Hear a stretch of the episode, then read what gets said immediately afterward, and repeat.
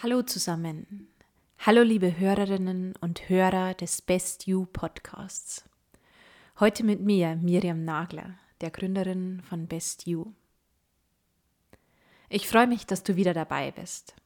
In dieser Folge geht es um Emotionen. Negative Emotionen, positive Emotionen.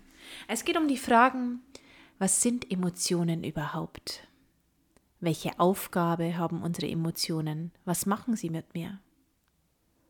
Woher kommen sie?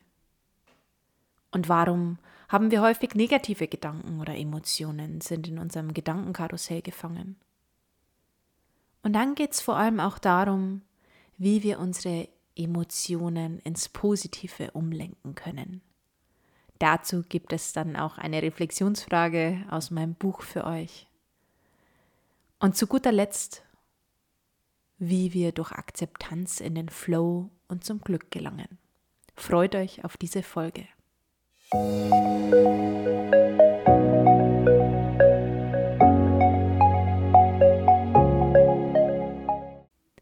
Best You, dein Podcast für Persönlichkeitsentwicklung, Ernährung und Bewegung.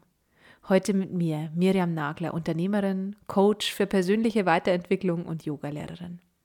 Als Holistic Coach begleite ich Menschen hin zu einem Leben in Balance und hin zu innerem Frieden. Sie haben das Gefühl oder du hast das Gefühl, etwas ändern zu wollen, weißt aber nicht, wo der Schuh drückt. Wo drückt der Schuh jetzt wirklich? Genau da setze ich mit den holistischen Werkzeugen an, körperlich, mental und energetisch sodass wir im Inneren Heilung und Leichtigkeit verspüren können. Und in dieser Folge möchte ich euch ein paar Werkzeuge rund um Emotionen, Gefühlsausbrüche, Angst, Wut und so weiter an die Hand geben.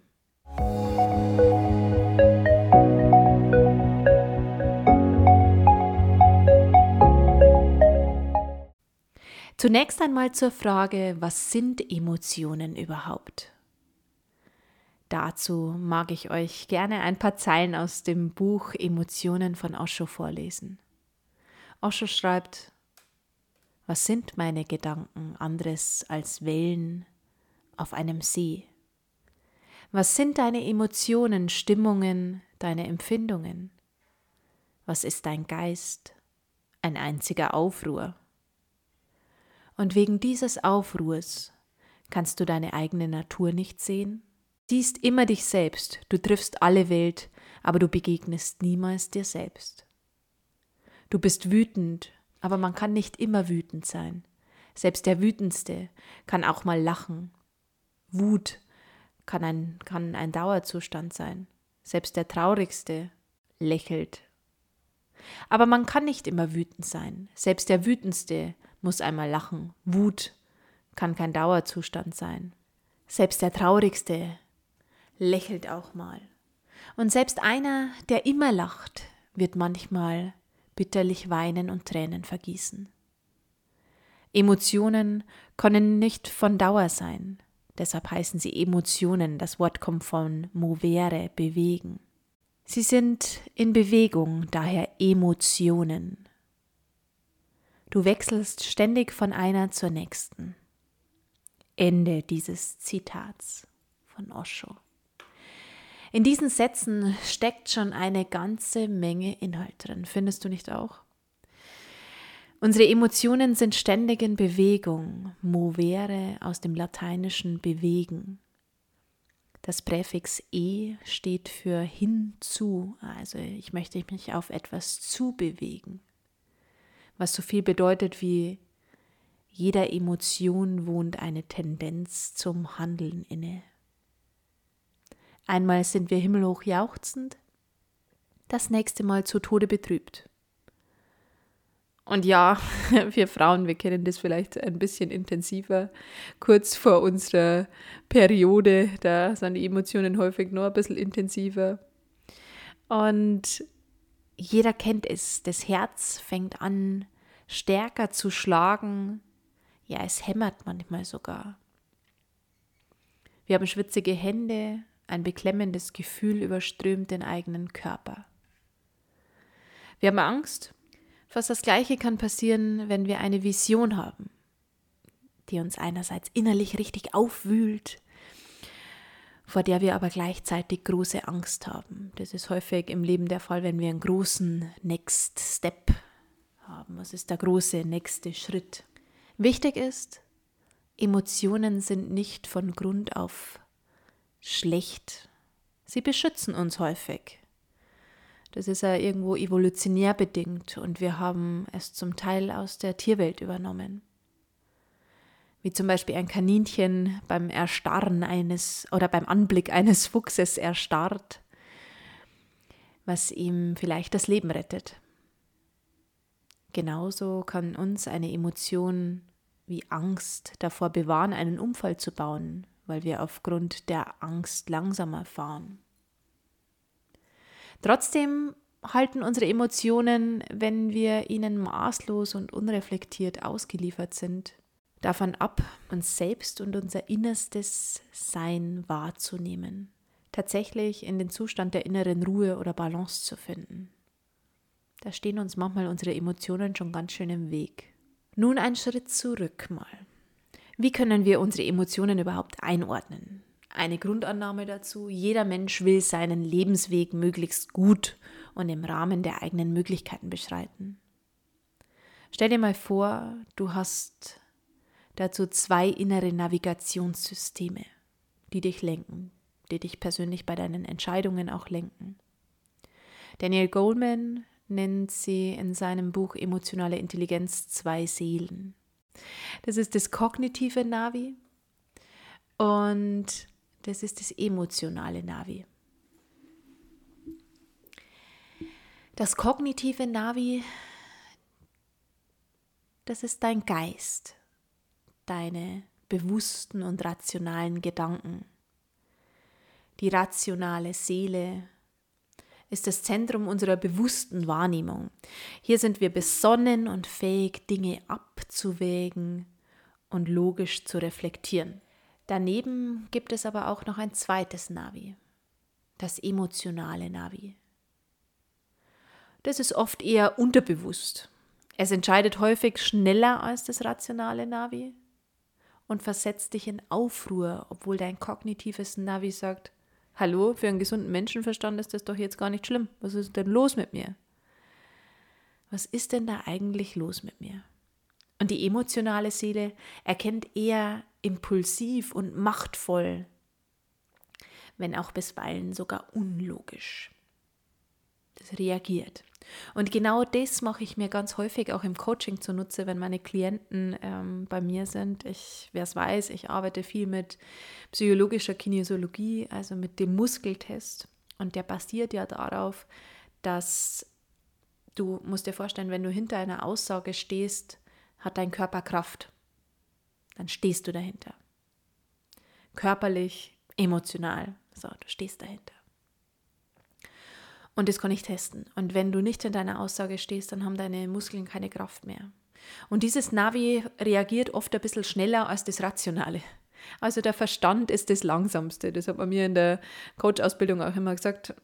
Macht euch keine Gedanken, der Verstand ist der, der Letzte, der es kapiert. Das andere System, das emotionale, das seelische System hat es schon längst kapiert. Genau, und diese beiden Navis, das emotionale und das rationale Navi, die kämpfen manchmal ein wenig gegeneinander. Je größer das Gefühl, desto machtloser wird das rationale Navi oder die rationale Seele.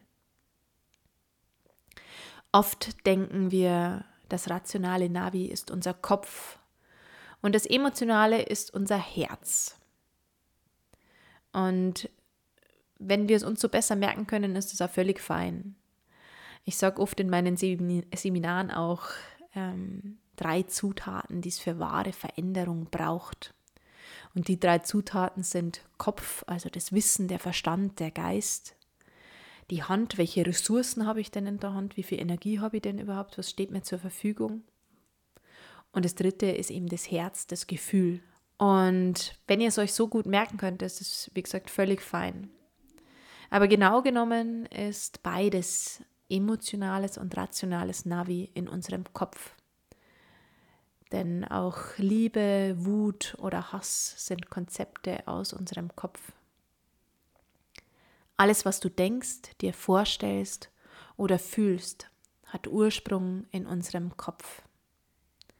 Wenn Buddha von dem Herzen spricht, dann meint er eher das innere Zentrum des Seins. Da du schon ein paar Kurven in deinem Leben gefahren bist, hat dein Navi ein paar Umleitungen eingebaut, um mögliche Gefahren zu umfahren. Stell dir das mal so vor, du bist schon so viele Strecken gefahren und wie Google auch lernt, Strecken zu umfahren, Gefahren zu umfahren, hat unser inneres Navi auch ein paar Umleitungen eingebaut.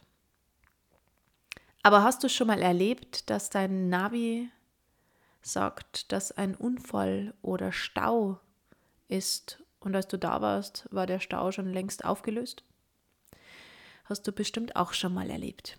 Unsere Navis warnen uns manchmal aus Voraussicht und verhindern dadurch, dass wir schnell und ohne Sorgen ans Ziel kommen, weil wir sie mit Daten aus der Vergangenheit gespeist haben. So.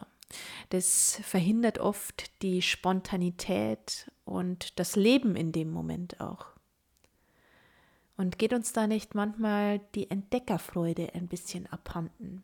Da können wir jetzt noch ewig weiter drüber philosophieren, über Navis und unser persönliches Navi und die, diese Metapher. Gefällt mir tatsächlich selber sehr gut. ähm, aber an der Stelle möchte ich dir auch eine kurze Reflexionsfrage aus meinem Buch Best You mitgeben. Welche Erfahrungen aus der Vergangenheit behindern dich heute bei bestimmten Entscheidungen? Welche negative Erfahrung behindert dich? Sei es eine berufliche Erfahrung mit einer Autoritätsperson, die dich eingeschüchtert hat, oder ein privater Schicksalsschlag oder auch eine extrem positive Erwartung, die erfüllt wurde. Es kann in beide Richtungen ausschlagen. Und es muss auch manchmal gar keine große Erfahrung gewesen sein. Wie behindert oder fördert es dich in deinem Alltag noch heute? Im Coaching, im Holistic Coaching, wie gesagt, teste ich ja relativ viel mit dem Muskeltest, mit der Kine über Kinesiologie aus. Und da wird einem ganz häufig bewusst, es sind ganz kleine Momente in deinem Leben, die dich im Hier und Jetzt oftmals immer noch prägen, die dein Handeln prägen oder die dich eingeschüchtert haben.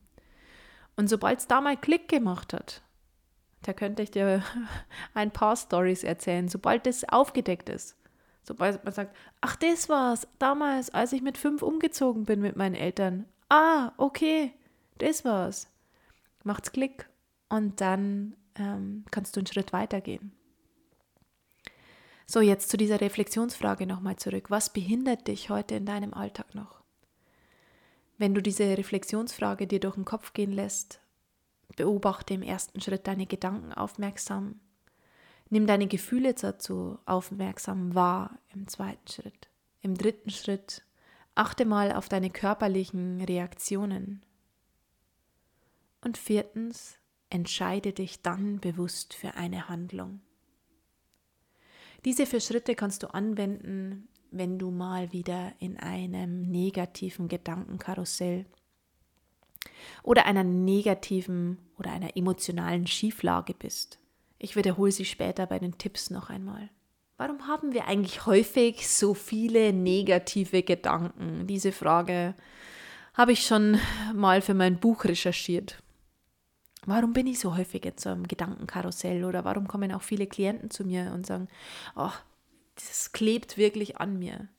Und da gibt es einen schönen Spruch, den habe ich vor kurzem erst gehört, ähm, tatsächlich von einem Interviewpartner auch, der hat gesagt, äh, negative Gedanken, äh, da ist unser Gehirn wie Klettverschluss, also die kletten an uns dran.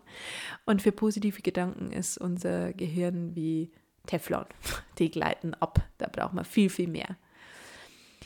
Und wir denken täglich tatsächlich 70.000 Gedanken. Wahnsinn, oder?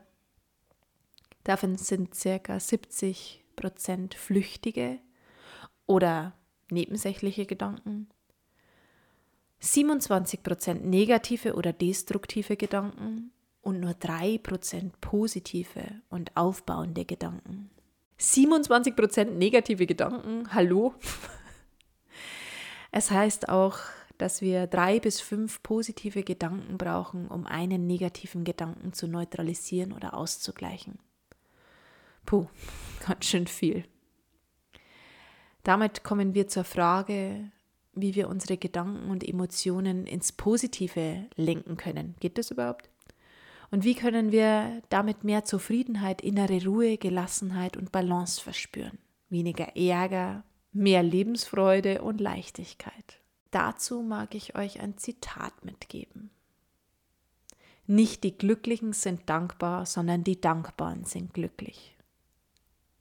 Und ich weiß, dieses Dankbarkeitsgerede hört man in, liest man in jeder Emotionszeitschrift oder in jeder ähm, in zahlreichen Büchern. Und man denkt sich, ja, ja, ja, ja, Dankbarkeit. Aber gleichzeitig ist es auch so, dass Studien belegen, dass optimistisch denkende Menschen im Durchschnitt 20 Prozent länger leben, beruflich erfolgreicher sind, gesünder leben und glücklichere Beziehungen haben. Diese Menschen sind dankbar für etwas. Sie sind optimistisch und denken nicht, dass hinter jedem Busch ein Räuber auf sie wartet. Also Dankbarkeit ist ein erstes Mittel oder Werkzeug, das ich euch an die Hand geben möchte. Praktiziere und übe dich in Dankbarkeit. Du bist schlecht drauf? Dann mach dir die Dinge in deinem Leben bewusst, die du wahnsinnig schätzt was du gerne an dir magst, was in deinem Leben super läuft. Für welche Menschen, Dinge, Freunde, Eigenschaften bist du dankbar? Eine gute Dankbarkeitspraxis kann da zum Beispiel sein, dir abends, bevor du schlafen gehst, zwei Fragen zu stellen. Das mache ich tatsächlich persönlich auch. Die erste Frage, was hat heute gut geklappt? Und es wird immer irgendwas geben, was gut geklappt hat, selbst wenn es ein Scheißtag ist. Und die zweite Frage, was habe ich heute Gutes für mich getan? Und wenn du merkst, es sind viele aufeinanderfolgende Tage, an denen du nichts Gutes für dich tust, dann darfst du dir überlegen, was du Gutes für dich tun kannst. Und wenn es nur das Glas Wasser am Morgen ist, das du achtsam trinkst, oder irgendetwas anderes, irgendeine Kleinigkeit, kann Sport sein, kann was Gutes zu essen sein, was auch immer. Also zwei Fragen. Was hat heute gut geklappt? Was habe ich heute für mich Gutes getan? Das zweite ganz zentrale Werkzeug, um in innere Balance zu gelangen und negative Emotionen und Gedanken zu transformieren, ist Akzeptanz. Akzeptiere einfach mal, was ist. ohne ein Ziel, ohne ein hätte, wäre, wenn, Nimm das Leben an, wie es ist. C'est la vie. Es kommt, wie es kommt. Sag Ja zum Leben, wie es kommt. Take it easy. Hakuna Matata. Nimm's Leben, wie es ist. Wenn wir immer Erwartungen haben, die nicht erfüllt werden, weil uns das Leben vielleicht etwas anderes schenkt, sind wir enttäuscht und pessimistisch. Enttäuschung setzt aber Erwartung voraus. Und Erwartung, in dem Wort Erwartung steckt auch das Warten mit drin. Und das Warten bedeutet, ich schaue in die Zukunft und bin nicht im Hier und Jetzt. Und wenn wir enttäuscht sind, leiden wir. Dazu gibt es auch eine ganz tolle Formel, die ich tatsächlich auch häufig im Coaching anwende bzw. mitgebe. Ich nenne sie mal die Widerstandsformel. Immer wenn du gegen das Leben, so wie es gerade ist, bist, bist du frustriert, fühlst dich genervt und bist enttäuscht. Du bist dagegen. Du klatschst dagegen, immer wieder. Du bist dagegen, gegen das Leben. Du leidest. Und jetzt stell dir mal folgende Formel vor. Das Leid, also das Leid, das du empfindest, ist gleich die Situation, die ist, wie sie ist, mal den Widerstand, den du dagegen auffährst. Also Leid ist gleich Situation mal Widerstand. Wie können wir das Leid reduzieren? Versuch mal den Widerstand gegen Null gehen zu lassen. Lass den Widerstand gegen Null gehen, dann hast du kein Leid mehr. Situation mal Null ist gleich Null. Du akzeptierst die Situation, wie sie ist. Accept what is. Akzeptiere, was ist. Und ich weiß, das ist nicht so einfach. Ich kenne das von mir auch. Ich glaube, das hat jeder, dass man einfach mal dagegen ist und dass man einfach mal sagt, nee, und das geht so nicht. Und nein, das möchte ich so nicht. Und gleichzeitig haben wir das ja ganz häufig, dass wir das in Situationen machen, in denen es eigentlich nicht super notwendig ist, in denen wir vielleicht Verantwortung für andere Menschen übernehmen oder indem man einfach sagt, der kann doch nicht, diejenige kann doch nicht, wie kann der bloß? Gibt's. So, das müsste doch anders sein. Und da kannst du mal folgende drei Schritte versuchen anzuwenden. Der erste Schritt, nimm erstmal wahr, ich bin im Widerstand. Das ist der erste und gleichzeitig ein sehr wichtiger Schritt, wahrzunehmen, ich bin dagegen da gerade. Der zweite Schritt, stell dir die Frage, ist es meine wertvolle Lebensenergie wirklich wert, sie dafür auszugeben? Meist ist es nämlich nicht der Fall. Meist kann man sich nämlich auch denken, ach, scheißegal. Ist es meine persönliche, wertvolle Lebensenergie wert, mir darüber jetzt den Kopf zu zerbrechen? Häufig nein. Und wenn du merkst, dass dir eine Kleinigkeit im Großen und Ganzen gesehen die Energie raubt, dann sag dir selbst, switch, ich lege jetzt den Schalter um. Wofür möchte ich in meinem Leben meine wertvolle Lebensenergie wirklich und gerne ausgeben? oder aufwenden? Was begeistert mich? Und da kannst du dir vielleicht schon vorab was zurechtlegen, wo du sagst, ja, und dann switche ich dahin. Switche ich auf das Positive. Diese drei Schritte zu lernen, können dir im Alltag wirklich viel Ärger und Frustration ersparen. Geh mal raus aus diesem Widerstand, geh bewusst raus. Und das kann man üben. Das ist nichts, was von heute auf morgen funktionieren wird, aber man kann es üben. Selbst wenn du am Anfang sagst, Miriam, ich weiß, dass ich mich über Lappalien aufrege und frustriert bin, aber ich kann es einfach nicht ändern, dann möchte ich dich wie wirklich dazu ermutigen, weiterzumachen. Wahrnehmen ist der erste Schritt, dass du erfolgreich bist. Wahrnehmen ist der erste Schritt, den du auch schon erfolgreich gegangen bist. Andere nehmen es nicht mal wahr. So spielen ihre Emotionen ständig einen kleinen Streich mit ihnen. Nach dem Wahrnehmen übst du, ist es meine Energie wirklich wert? Überleg dir einen Anker, auf den du dich stattdessen konzentrieren kannst. So, und jetzt kommt ein drittes Werkzeug, das ich dir an die Hand geben möchte. Und das ist das Worst-Case-Szenario. Stell dir die Frage, was kann im schlimmsten Fall passieren? Wenn du dir das überlegt hast, denke über einen Plan B nach. Wie handelst du dann?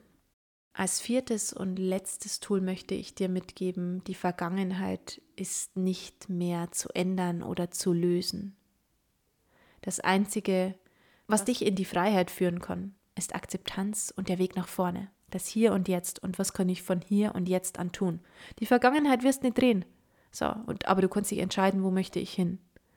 Und es gibt da ganz viele nachtragende Menschen, so, die dann sich hundertmal zurückorientieren und da war es aber auch so und da war es aber auch so und so.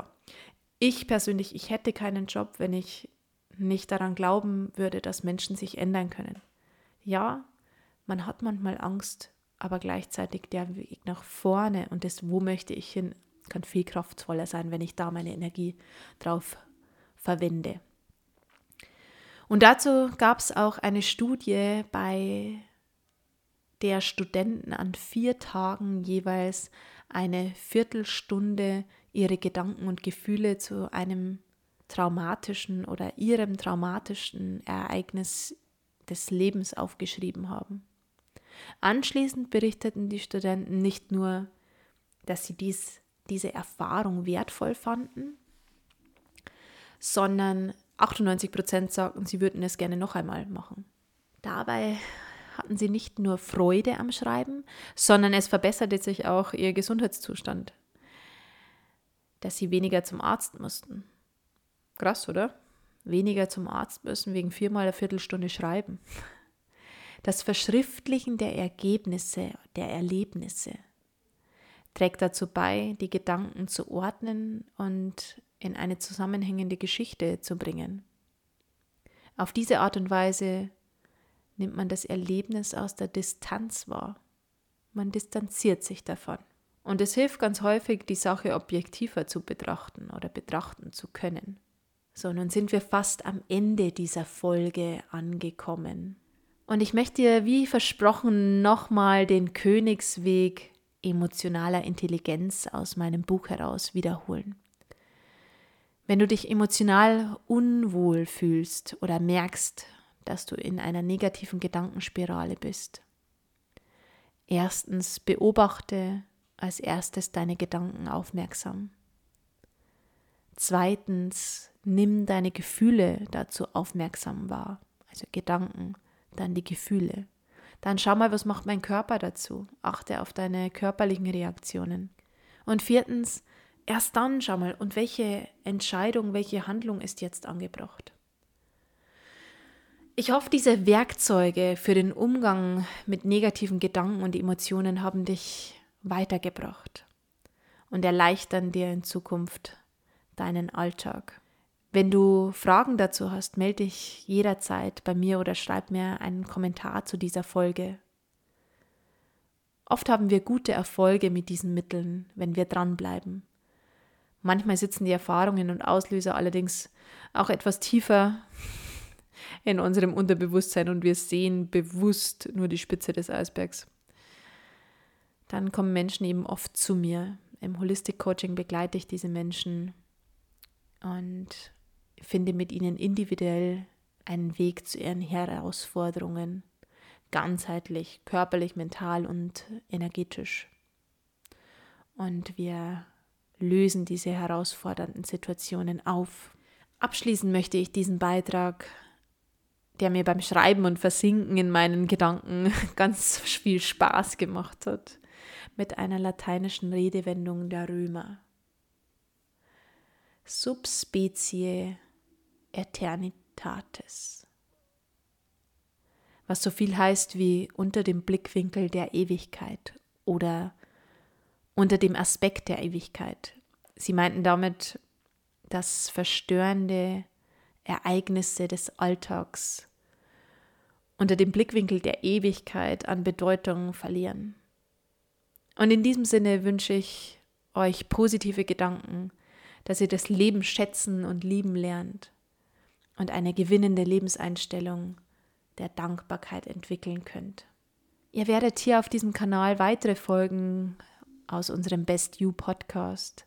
Von Christine zum Thema Hunger, Essen, Ernährung, Abnehmen und so weiter hören. Und für mich aus dem Bereich Persönlichkeitsentwicklung und vielleicht ein bisschen Yoga, Bewegung. Unseren Podcast findest du auf Spotify, Anchor und überall, wo es Podcasts gibt. Außerdem findest du uns auf YouTube und Instagram, mich auch auf LinkedIn, beziehungsweise die Christine auch. Schreib uns dein Feedback zu dieser Folge gerne in den Kommentaren. Und wenn du keine weitere Folge verpassen möchtest, dann abonniere doch einfach unseren Kanal. Wenn du noch tiefer in ein persönliches Thema von dir einsteigen willst, dann vereinbare gern ein kostenloses Erstgespräch mit mir oder der Christine.